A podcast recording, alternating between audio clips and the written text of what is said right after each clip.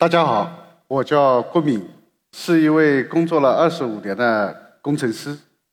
呃，今天我们来聊一下交通的一点事儿。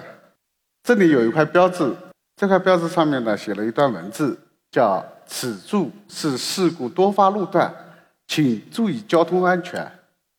这块牌子是什么意思啊？这块牌子要告诉驾驶员，就好像是这个意思：司机同志啊，我啥都告诉你了，你要好自为之啊！这让我感觉到心情很沉重啊。我们这么一块牌子，路上的事故本来应该是随机发生的，它不应该是发生在某个路段特别集中。如果发生在某个路段特别集中的话，我们的管理部门、我们的工程师、我们的设计师要想办法把它改好啊。所以说，我们的工程师和设计师一定要不忘初心，努力的把道路给做好。那么，引起事故多发的原因有哪些呢？这个讲起来会有很多内容。大致来说呢，有四个方面的。人、车、路、环境，每一点我都可以把整个一席的今天下午包场。那么，我今天呢就简单讲一下这个环境。环境呢，我们想想就是下雨天或者是雷暴天，天气气候是环境。还有什么环境呢？管理环境，就刚才我讲的那块牌子，这就是管理环境。还有政策环境。政策环境的这些内容，比如限行、限行、单双号限行，这些内容实际上对交通安全也会带来很大的影响。但是也不能说多，说多了以后，我虽然把交通安全给往前推动了一步，但是有可能把我的范围、饭碗安全有出了问题。我们来看一张图片，这张图片呢是一条小弯道，就是半径比较小的这个弯道。这个弯道，我们看这个图片没感觉。但是，如果在现场，我们一些新手、一些本本族开车上这个地方的话，他有可能会把这个弯道的线型啊看成像红色这条线。一百个驾驶员当中，大概有五个驾驶员可能会发生这样的现象。开着开着呢，他又会校正，但是有一个很新很新的新手，他有可能就会发生这样的错误。那么。就往路中间开过去，这种情况怎么办呢？我们会用一些牌子来校正它。通过校正了以后呢，就变成一万个当中只出现一个。但是这个弯道呢，还会出现一个另外的问题，就是离心力。我这个车子往这边开过来的话，人会往这边倒。往这边倒了以后，我开车的人不愿意往这边倒，我要控制我的身体，我要坐直了。那么我控制了我的身体，就有可能我控制不好我的车辆，就是我控制车辆的能力就会降低。这样我们还会做一些措施呢，在中间做一些倒钉啊，做一些震动的措施上去，这样可以保证我们连万分之一的概率都不会发生。像这种离心力的问题呢，实际上还有像这个高速公路的路段，以前有人来问过我，高速公路上面能不能停车？那我跟他讲，除非必要，千万不要去停车，因为这个发生事故的概率还是有的。关键是发生了事故了以后的后果很严重。如果你非得要去停车的话，一定要注意停在。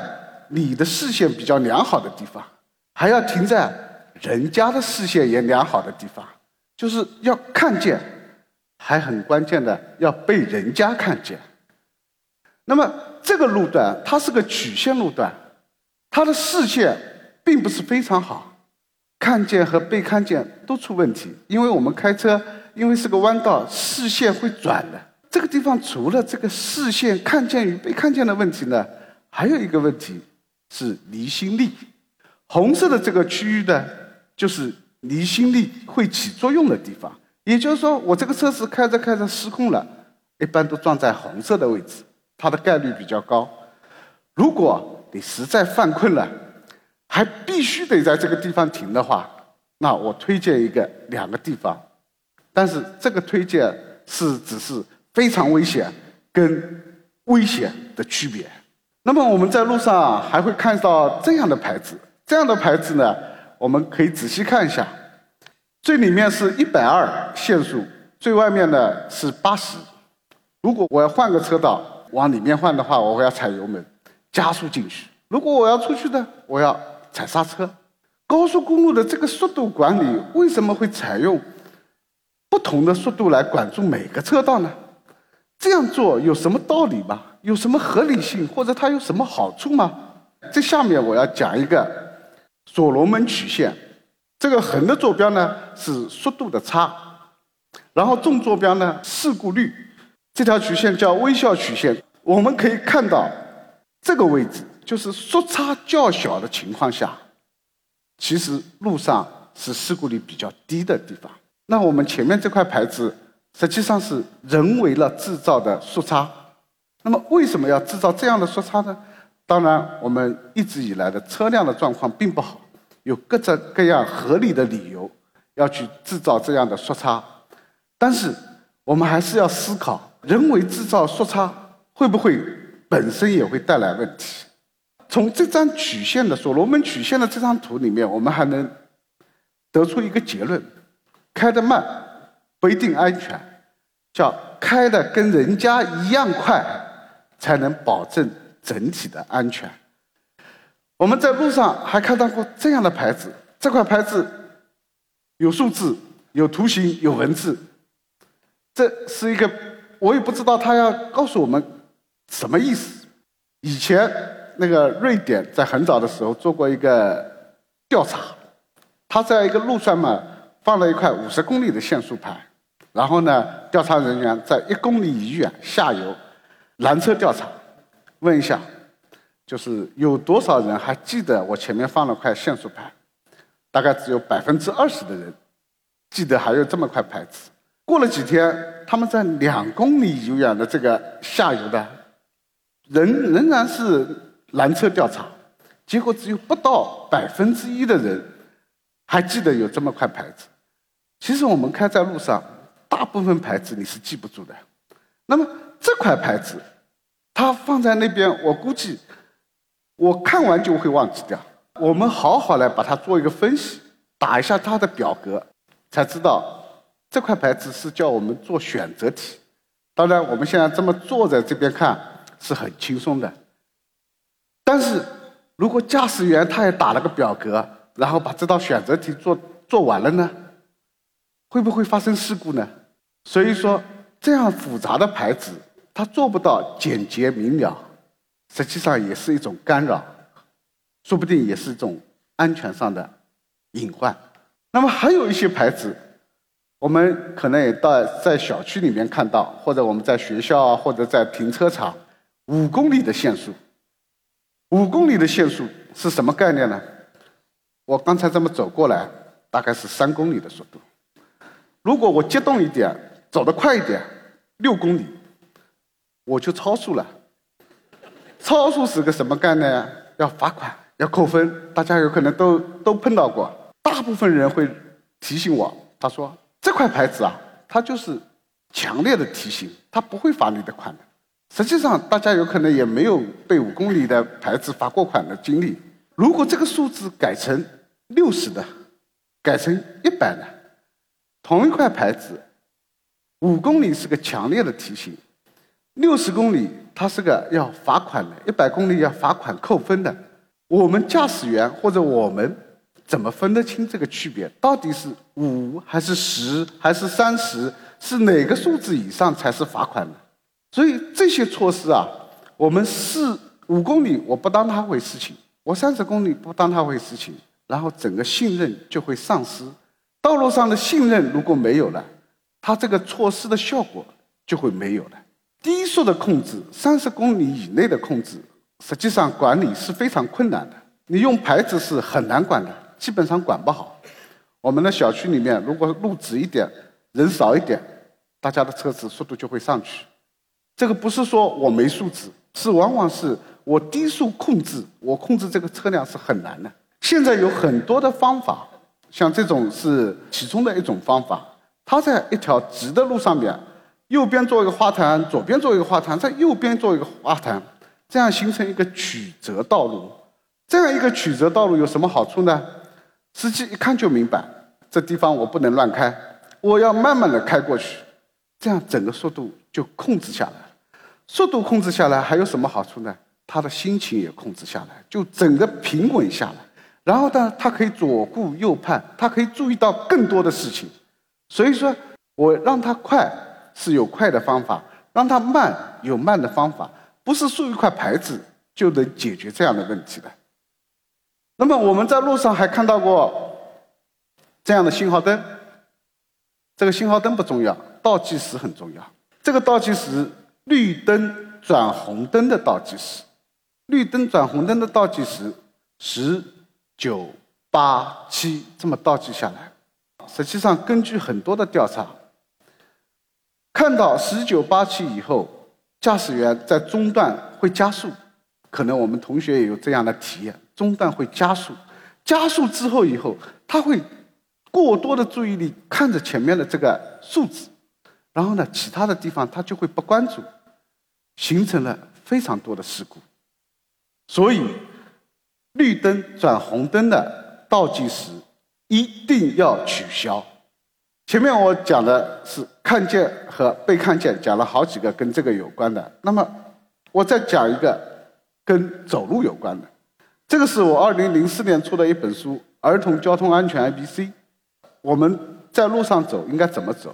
如果有人行道，那是无所谓，你走左边也行，走右边也行，只要看你方便。那么，如果没有人行道，路又很窄，我们的很多的教材里面会跟你讲，靠右走。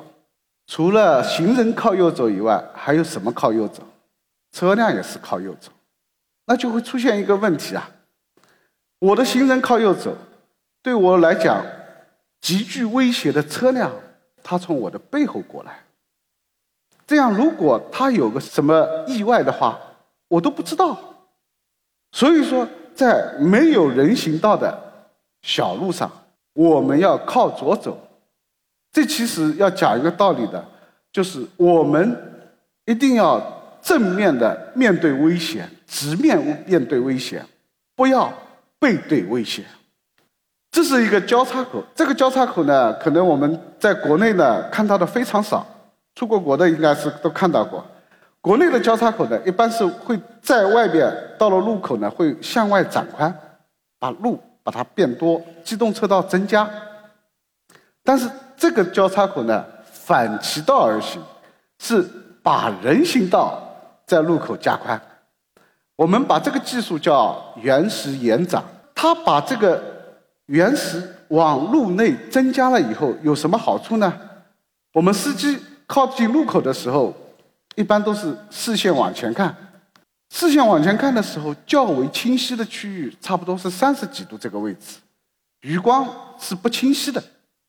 那么在这个位置，如果是正常的、正常的那个行人正正没有加宽的这个人行道的话呢，这个行人实际上在司机的较为清晰的视区之外，在这个之外，他要看这个行人需要转头看。就算他很快的速度转过去，人影里面的统计认为，这个转头看的动作要花零点八秒的时间。零点八秒是个什么概念？一脚油门十米路的就开过去了，这样是不是很危险啊？所以说，我们要减少这个零点八秒的时间，让司行人再靠里面一点，就不需要司机再转头看的时间，就省了十米的距离。整个交叉口就变得安全了，然后对行人来讲，他过马路的距离又变短了。原始延展的技术呢，实际上用用的地方还很多，比如像我们公交站，这个公交站也利用了原始延展的这么个技术。它有了这个原始延展，这么做了一块，做突出来一个原始的以后呢，它可以保证路过的行人和等候的行人呢。都有足够的空间，体面的去坐公交，这样也方便公交车能够对准这个原石，紧贴着这个原石停下来，方便乘客一脚就跨上去。那么我们的公交站呢，经常会出现这样的情况：公交车从过来，离公交站大概差个两三米的距离，算是靠站了。那么我们不得不下一个台阶，然后走几步上。这个对我们这个年龄的人还可以，但是对老年人来讲，他就会变成比较辛苦。他要哆哆嗦嗦的下一个台阶，然后哆哆嗦嗦的再上一个台阶，会非常辛苦。对残疾人坐轮椅的人来讲，他就没办法坐公交了。这时候我们会抱怨，就是这个司司机有问题，但是不是真的是司机的问题呢？我们可以看看，做一个比较。这是两张图，港湾社公交站的两张图。上图呢是我们国家的一本规范，下图呢是国外的一个指南。那么这两张图有什么区别呢？就是国外的指南里面呢，它有两个。减速车道跟加速车道有两个缓冲区，这两个缓冲区有什么好处呢？就是司机开过来的时候，他慢慢的靠近，然后呢，在这个缓冲区这个位置呢，它可以调整它的速度，调整它的位置，这样它才可以贴近靠近这个公交站。那么在它靠近来的时候，在这个位置靠近来的时候，这个车头有可能是要。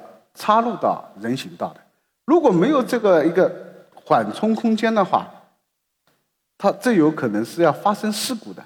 实际上，我们国家的每年都有这样的事故。除了这样以外，公交站的停等候位置，实际上在伦敦的公交设计手册里面，它有这样的规定：前门应该在哪个位置，后门在哪个位置。如果是三节的车，它还有中门在哪个位置。这样有什么好处呢？可以让我们每次坐公交的人都知道在哪儿去排队，而且能确保我这个排队不会有错，肯定可以从这儿上车，不会像我们有些情况停得很远很远，然后我要噔噔噔跑过去，噔噔噔跑过去了以后，看上去我只是这么一次跑过去或者两次跑过去，其实我们对这个秩序的信任就没有了。我们不再信任你这个地方会对我有用，我就是靠身强力壮冲过去的。所以说呢，很多人会认为像这么挤成一团的坐公交，这是一个素质问题。一些人甚至有一些部门，他认为这些素质问题，我们一定要用手段去整治。所以说，就出现了一些手段，比如说这个是闯红灯的喷水雾的仪器。就是你如果要做过这个红灯，它会喷水雾，这是一个肢体接触。然后旁边还有一个当场人脸识别、当场曝光的曝光台，这是另外一些城市做的，这是针对面子上面的事情。但是我们回过头来看看，如果我们碰到这么一个这么大的一个路口，如果我在家门口穿过去，大概只要走四五十米。但是我要从这个路口绕一圈到对面去，需要两三百米，这对我来讲是个纠结。那么，如果这每天我都要穿过去，我想有很多的人会选择我抄近路的过去。我们有时候也会碰到这样的情况：这个洞口、这个隧道、隧道口，我要穿过去，放了这么多的牌子。有限速六十啊，有什么前方前方隧道请开车灯，这还不如发给我一个小册子，我在家里先学一遍。那么这样的路口，我们的驾驶员会不会选择我索性就不看了？这些牌子的作用就不起作用了。你或放了一些不起作用的牌子在路上，这到底工程师设计师的目的是什么？那么我们还会看到一些。其他的场景，那么这个是我们的地铁口。这个地铁口呢，我在不远的距离拍的，可能不知道大家看没看得到这个地铁口。这是这边有一个地铁口，这边有一个地铁口。那我们的地铁口呢，为什么要让行人或者是让我们的让我们的走路的人啊，要走得很近才能看得见？而且一定要坐在路的外面，让人家弯弯绕绕的过去。我们来看看一些发达的城市，它的地铁口，东京的这个地铁口，索性就是坐在交叉口的边上，让行人以最短的距离进出。地铁口很有可能是它的人流量可能是占了整个人行道的一半，这是很有可能的。甚至有些可以达到百分之八十九十，这时候你的整个人行道要围绕地铁口走做，而不是地铁口去围绕人行道去做。所以说，我们的设计师在这上面还是得动动脑筋。那么，除了行人这一块呢，还有一些我们的机动车。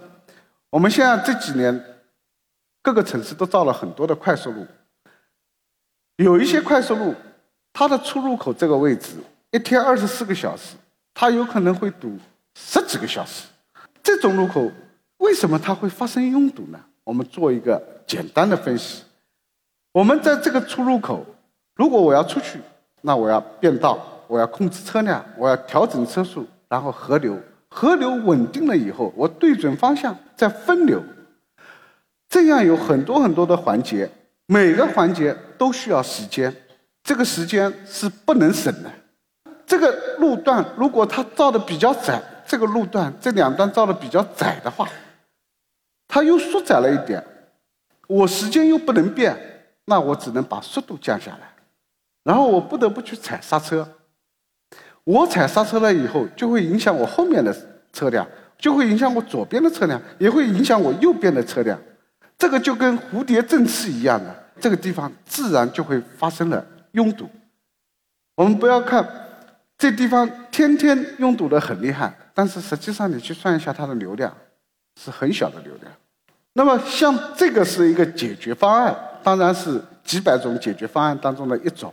这是从路网上去解决它的一个方案，让出口先出来，这边出口先出来，出口先出来，然后在路口在后面，把它换了个个，把这个蝴蝶振翅的问题。它就放到外面去，这条慢速的路上面，对速度要求不高的路上去，保证了主线的通行，这是路网的解决方案。呃，我们国家有一次有一个特大城市，有一天下班前下了场雨，下了不大的雨，就是把路面给掩盖掉而已，潮湿了，然后结果导致了十个多小时的拥堵，整个交通就瘫痪了。这是为什么会瘫痪的呢？后来专家做了很多很多的分析，有一位专家，他讲的很有道理。他说是因为路面的标线质量太差，油漆太差。那么油漆太差，怎么会导致怎么会导致这个十个小时的拥堵呢？驾驶员开在这个路上，他看不清车道，看不清车道，也看不看不清。旁边的人，他是不是开在对的车道？他没办法自对自己定位。我们没办法对自己定位，会发生什么？就会发生怀疑自己：我在哪里？我要去哪里？我我我究竟要干什么？发发生各种各样的疑问，然后就会在这边开开停停。所以，一桶油漆引发了。十个小时的拥堵，很多问题都只是因为缺了一桶油漆。我们这个电梯可能大家一眼就看出来，左边少油漆，右边有油漆。左边没有黄色的标出来，很多人连眼睛眼神不好的老年人，他会不知道具体踩哪，他又担心他可能会踩在台阶的边缘摔一跤，这也是。一桶油漆的问题。那么还有像我们做的这个无障碍坡道，无障碍坡道的话，左边这个无障碍坡道是用花岗岩做的，右边这个是用混凝土做的。左边这个花岗岩做的这个坡道要比右边的要贵很多，但是明显的在左边这个没有高没有色差的情况下，它有一个一段高差分不清楚。那么我们的使用者来讲，很有可能是更喜欢右边的这个无障碍坡道，这个也是油漆的问题。我们会花很多的钱去，或者用一些新的科技、高科技去解决我们交通安全的问题。但是，如果我们具备足够多的关于人的知识，关于我们很多车的知识或者交通的知识，实际上，这些问题我们不需要花这么多钱，只要花一桶油漆的钱就可以了。谢谢大家。